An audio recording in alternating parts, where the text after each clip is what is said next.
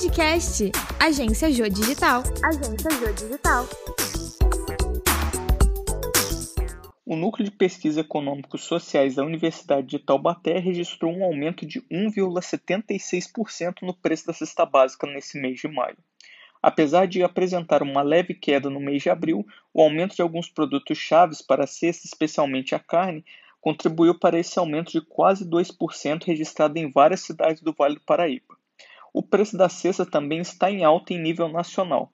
Uma das provas disso é que o presidente do Brasil, Jair Bolsonaro, se reuniu nesta última quinta-feira, 17 de junho, com 11 entidades empresariais para pedir a contenção do aumento do preço de vários produtos dos mercados, por meio da redução na margem de lucros. A preocupação ocorre já que a cesta está em inflação praticamente desde o início do ano, com exceção do mês de abril. E com a chegada do frio, a expectativa é que os valores possam subir ainda mais com a alta procura da população.